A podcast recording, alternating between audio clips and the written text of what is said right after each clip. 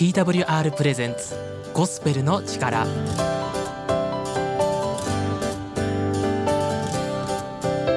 皆さんいかがお過ごしでしょうか？TWR がお送りするゴスペルの力のお時間です。本日は TWR のヨッシーが番組をお送りします。本日はですねお便りが届いていますので早速読んでいこうかなと思います。えー、私も実家では私一人がクリスチャンです。私が幼い頃から実家は家庭不和でした。父の暴力暴言に耐え続けた母は病気になりました。私の実家は田舎で近くに教会はなく幼い私は家庭に平和を与えてくださいと神様に祈ることしかできませんでした。私は就職し結婚して今の地に住むことになりました。ここで私はイエス様に導かれ子供と共にクリスチャンになりました。ただひたすら平和を願った私を導いてくださったイエス様。両親には一日も早くクリスチャンになってもらいたい。救われてほしいと思い毎日お祈りしています。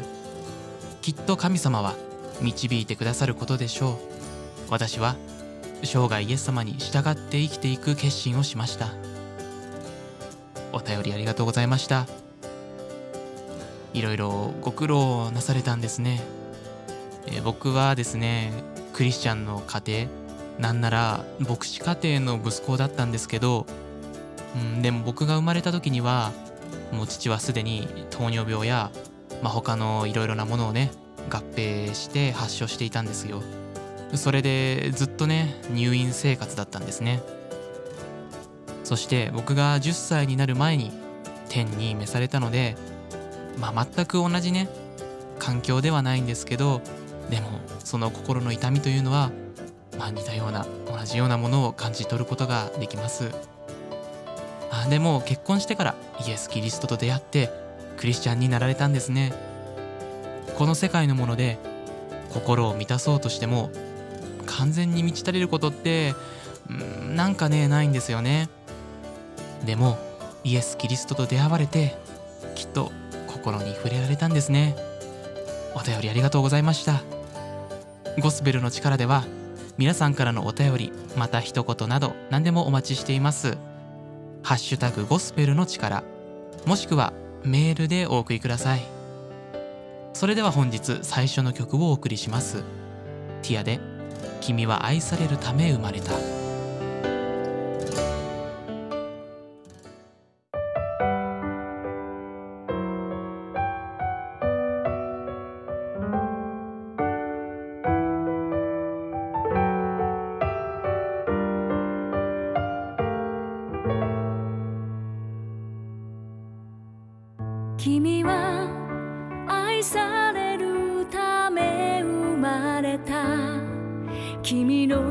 涯は愛で満ちている。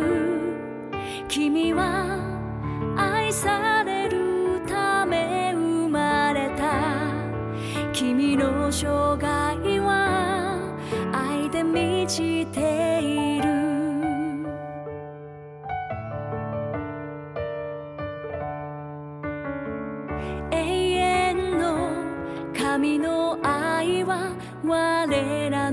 出会いの中で実を結ぶ、うん君の存在が私にはどれほど大きな喜びでしょう。君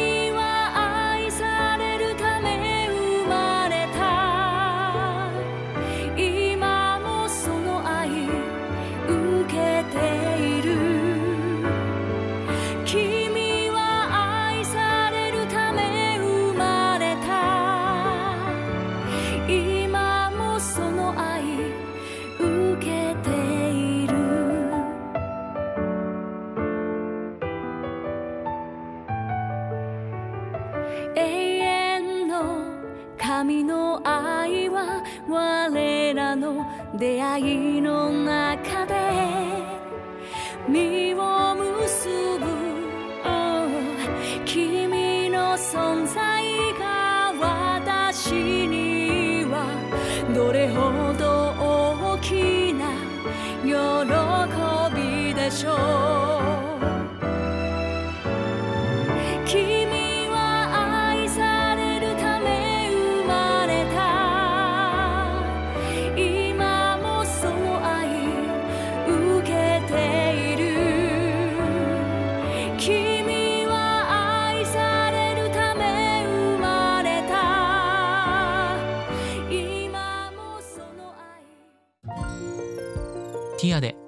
君は愛されるため生まれた」をお送りしました。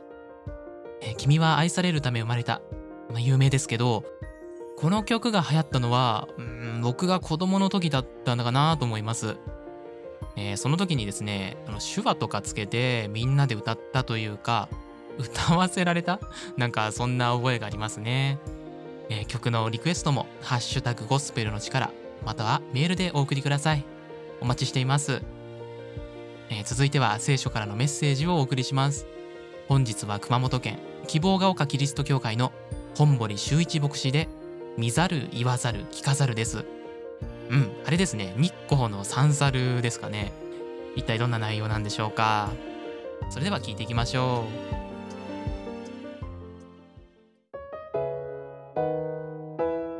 えこんにちは。皆さんお元気でしょうか。え熊本市の希望が丘キリスト教会の牧師をしています。本堀修一と言います。いつも聞いていただいてありがとうございます。え今日もしばらく聖書のメッセージにお付き合いください。え皆さんは日光の東照宮にある3体の猿の彫刻をご存知でしょうか？見ざる聞かざる言わざるとしてえとても有名な彫刻なんです。語呂合わせが見事なもんですから日本のオリジナルのように思われますが実はもともと遠く古代エジプトからシルクロードを通って日本に伝わってきたものだそうです。さて聖書は全ての人間は神のもとを離れてさまよっていると言います。そしてこの状態のことを罪と言うんですね、まあ、ちょうど神様の前で見ざる聞かざる言わざるのようなものです。つまり神様のことが見えずそのメッセージが聞けず神様に話すことができない。そんな状態だというわけです。光あふれる神様がすぐそばにおられてもその光を遮ってしまって、まあ、その結果闇の世界をさまよっている。それが私たち人間だというわけです。え今日はまずこの3つを順番に考えていきたいと思います。まず一つ目見ざるです。私たちはもちろん肉眼で神様を見ることはできません。ですが聖書は神様が作られた宇宙や大自然を見ればその中に神様を見出せるんじゃないかと主張しています、まあ、確かに大自然には素晴らしいものまた不思議なことがあふれています。先日もカマキリの一種で花カマキリの生態がテレビで映し出されていました。これには本当に驚きました。白いカマキリなんですけれど体のあちこちに赤い模様があります。そして白い花の中にじっとしていると完全に花と同化してしまい全くわからなくなってしまうんですね。油断した虫たちが花に近づくとそこをガブリと襲うわけです。まあこれを擬態と言います。不思議なことはその花の中にいれば違和感なく自分が紛れ込めるとどうしてわかるのでしょうか。外から見て作らなければ絶対にそのような形にはなれないのです。これが偶然でしょうか。いえ神様が花カマキリをそのように作られたわけです。まあこのような例は枚挙にいとまがありません。でも人間はそれを偶然だ。進化だとして。神様という最高のデザイナーに目隠し、まあ、つまり見ないふりをしているのです。その目隠しが聖書は罪と言います。二つ目に飾るです。音楽はその時代の人の心を映すとよく言われます。私が子供の頃学生の頃はもっぱらラブソングばかりだと言ってもいいと思います。まあ、それ以外の詩を探すのが難しいくらいです。しかしここ10年ほどの傾向としてもちろんラブソングもあるのですがちょっと疲れた人に元気を与えるような、まあ、いわゆる応援ソングが増えてきました、まあ、それだけ現代社会が行き詰まっている証拠なのかもしれません。今年の上半期の自殺者の数は1万7000人を超えました。これは15分に1人の方が自ら命を絶ったということを意味しています、まあ、本当に痛ましいことです。神様はあなたは高価で尊いと言われています。能力があるから美しいから。お金があるからではありません。今生きているあなたが価値があるんだとおっしゃっています。このメッセージをあなたは聞いておられるでしょうか？あるいは受け入れておられるでしょうか？このメッセージが受け入れられない時私たちは人と比較してそして傷ついていくのです。先日街でクラクションを鳴らされても全く動じない若者を見ました。耳にイヤホンをつけたままおそらく大音響で自分の好きな音楽を聴いていたんでしょうね。命に関わるメッセージも耳栓をしているならば聞くことはできません。私たちの人生も同じです。そしてこの警告のメッセージを遮る耳栓を罪というわけです。三つ目に言わざるです。神様に話すことができない状態を言います。神様に話すと思われる方がおられるかもしれませんけど実はこれは祈りのことを意味します。聖書は神は祈りを聞かれる方として紹介しています。神に祈って聞かれるなら誰が苦労するもんかと言われる方もいると思います。でも正直私は思うんですね。その方は本気で神様に祈ったことがあるのでしょうか？聖書は求めをそうすれば与えられると約束しています。もちろん最低限注意することはあります。アメリカ人には英語で話しかけます。韓国の人ならハングル。神様に話しかけるときは神の言葉。聖書の言葉を用いる必要があります。それは一言一句聖書の言葉で言うことではありません。聖書が教えられている思いや約束を持って神に近づくという意味です。神様はあなたの祈りを聞いておられます。そんなバカなと言って口を開こうとせずマスクをつけているならそれもまた罪です。神様はあなたが闇の中をさまよい歩くことを決して喜んでおられないのです。あなたの目を覆い耳を塞ぎ口を蓋する者その罪を取り除いて希望の光あふれる世界に導き入れたいと願っておられます。今から130年ほど前アメリカのアラバマ州に一人の女の子は生まれました。6ヶ月で片言をしゃべり1歳の時には歩き回るほど元気な子でした。しかし1歳7ヶ月の時突如高熱に襲われ一命は取り留めるものの視力と聴力を失ってしまいます。話すこともできなくなってしまったんですね。女の子は7歳になるまで人間らしい歩みはできませんでした。無理もありません。外の世界と一切遮断されていたからです。しかし7歳の時一人の女性家庭教師がこの家にやってきました。この出会いが女の子の人生を180度変えたのです。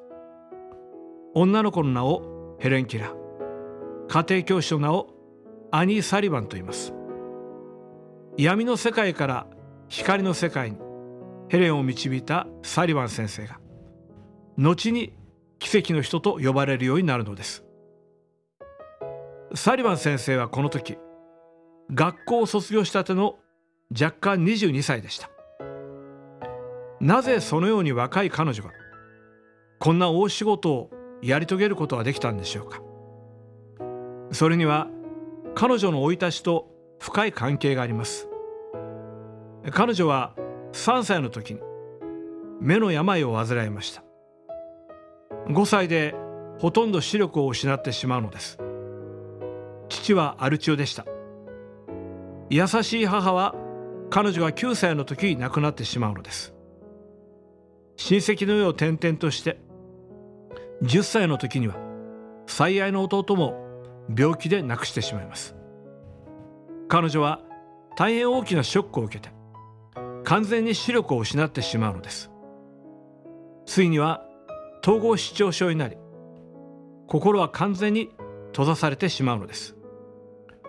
病院の地下の薄暗い部屋に彼女は入れられてしまいます。その時ある一人のクリスチャン女性が彼女に働きかけたのです。その甲斐あって彼女は再び光の世界に戻ることができました。彼女は闇の恐ろしさと光の世界の素晴らしさをよく知っていたのです。だからこの三重苦に苦しむヘレンに深く同情することができました。必要な助けを必要な時に提供することができたのです。またヘレンに対してどこまでも諦めず忍耐強く接することができたのです。三十区のヘレンは自分の力でその闇から出ることはできませんでした。サリバン先生が闇の中にぐっと手を差し込みヘレンの手を掴んで導き出してくれたからこそ彼女はこの暗闇から出ることができたのです。聖書にこのような言葉があります。私たちの大祭司は私たちの弱さに同情できない方ではありません。罪は犯されませんでした。すべての点で私たちと同じように試みに遭われたのです。ですから私たちは憐れみを受けまた恵みをいただいて折にかなった助けを受けるために大胆に恵みの御座に近づこうではありませんか。私たちは罪によって神様を見ることはできずメッセージを聞くことはできず話しかけることもできず闇の中にいたのです。ヘレンと同じ状態です。自分の力で光の中に入ることはできないんですね。だからイエス様神の在り方を捨てて人としてこの世界に来てくださり私たちの苦しみや弱さを知った上で私たちに必要な助けを忍耐の限りを尽くして与えてくださったのです。今日あなたもあなたを愛してやまないイエス・キリストに出会ってください。そして罪からの救いを受け取っていただきたいと思います。また少しでもこのメッセージが心に留まりましたらぜひ次の日曜日お近くの教会に足を運んでいただきたいと思います。新しい人生の第一歩になること心から願っています。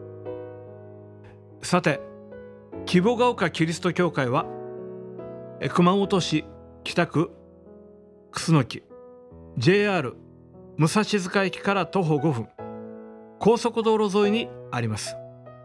電話番号は096-338-4256番。毎週日曜日11時から礼拝を行っています。いつでも教会をお尋ねください。またご質問ご相談もお気軽にご連絡ください。心からお待ちしています。なお聖書のメッセージは動画サイトでも配信しています。YouTube で希望が丘キリスト教会で検索をお願いします。それではまた次の機会にお会いいたしましょう。本堀牧師メッセージありがとうございました。今日のメッセージへのご感想や本堀牧師への質問などもハッシュタグゴスペルの力やメールでお送りください。え今日見ざる言わざる聞かざるってエジプトから来てた言葉なんですね。知らなかったです。目には目を歯には歯をとかもハンムラビ法典からですしまあそういう感じなんですかね。で見ざる言わざる聞かざる、まあ、それぞれありましたけどこの見ざるで神様は直接見れないか大自然を見たら感じ取れることができるんじゃないかというお話がありましたけど僕はねこれすごくわかるんですよ。雄大なね美しい自然を見ると神様をねなんかすごく感じることができるんですよね。あの音楽を作る時も適当にやっぱり音を並べたらダメで美しくね必要なものを作り上げないといけないんですよ。同じようにこの美しい大自然も神様がデザインねやっぱりされたんだなぁと感じています。続いては佐藤博牧師による心を癒すボイスメッセージをお送りします。心を癒す。ボイスメッセージ。第32回。5分間の聖書ストーリー。試される時。あなたは後戻りできない決断をした後にその決断が揺るがされるような経験をしたことがあるだろうか。たくさんの選択肢を握っている時には安心を持ちやすいが他の選択肢を全て捨てて一つにかけた直後自分の決断が試されるようなそんな場面に出くわしたことはあるだろうか。旧約聖書に出てくるヒゼキヤ王はイスラエルの神殿から他の神々や偶像を取り除いた信仰深い王だった。ヒゼキヤ以前の王たちはモーセ立法からどんどん離れ他の神々に頼るようになってしまった。しかしヒゼキヤが王になると立法に従って他の神々を取り除く一大事業を行った。彼は聖書の神のみに頼ることを選んだのだ。しかしそんな中当時恐れられていたアッシリア帝国が周囲を取り囲み完全に包囲されてしまった。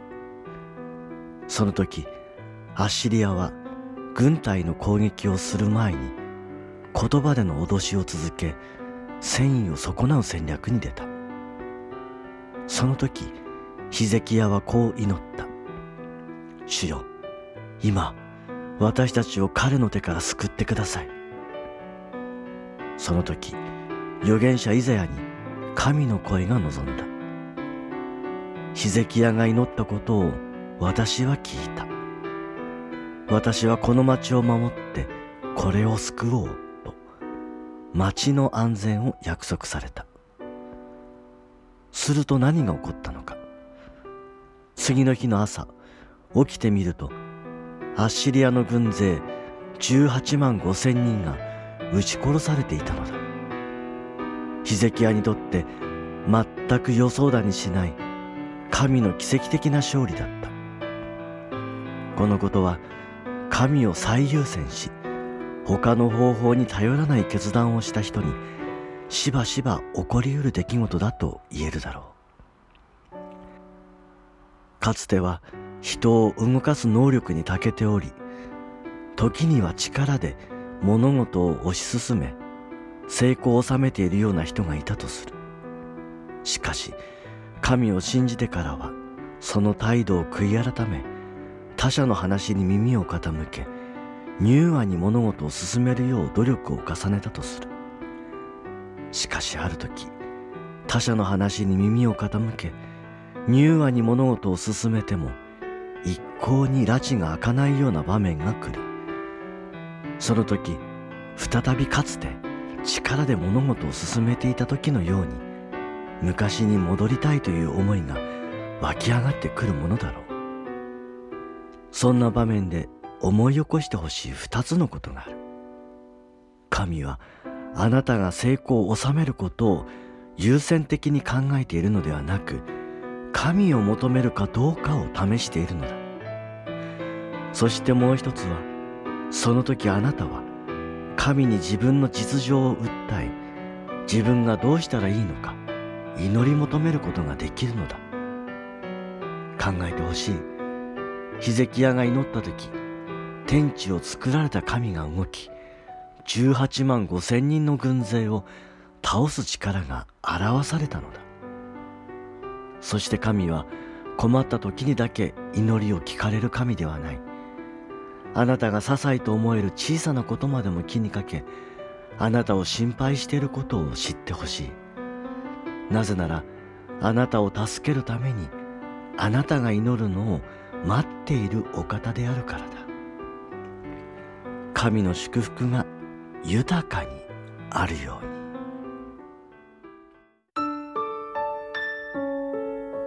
そろそろ本日のゴスペルの力ですが終わりの時間が近づいてきました。今日も聞いてくださりありがとうございました。次回もぜひまた聞いてくださると嬉しいです。ゴスペルの力へのご感想やご意見質問などはハッシュタグゴスペルの力 TWR のメールもしくはお聞きの放送局へのメールいずれかからお送りください。お待ちしています。TWR の最新情報はホームページ twr.org twr.org をご覧ください。また聖書が欲しいというお方はメールをお送りください。新約聖書をお送りします。これまでの番組を聞きたい過去のアーカイブを聞きたいという方はアプリや Spotify のポッドキャストで聞くことができます。えポッドキャストでゴスペルの力で検索して聞いてみてください。現在地域によって放送している牧師先生のメッセージが違うのですがポッドキャストでは全員分聞くことができますのでぜひご活用ください。またツイキャスでゴスペルの力出張所というのを始めています。月曜日の21時から1時間程度やっています。生放送なので聖書やクリスチャンのお話をリアルタイムでやり取りしながら、えー、したいなという方はぜひ覗いてみてください。そしてもう一つ新しい試みとして TikTok も始めています。TWR Japan で検索してください。毎日朝と晩に皆様を励ます言葉というのを投稿しています。こちらもヨッシーが喋っていますのでフォローしてくださると嬉しいです。それではまた次回お会いしましょう。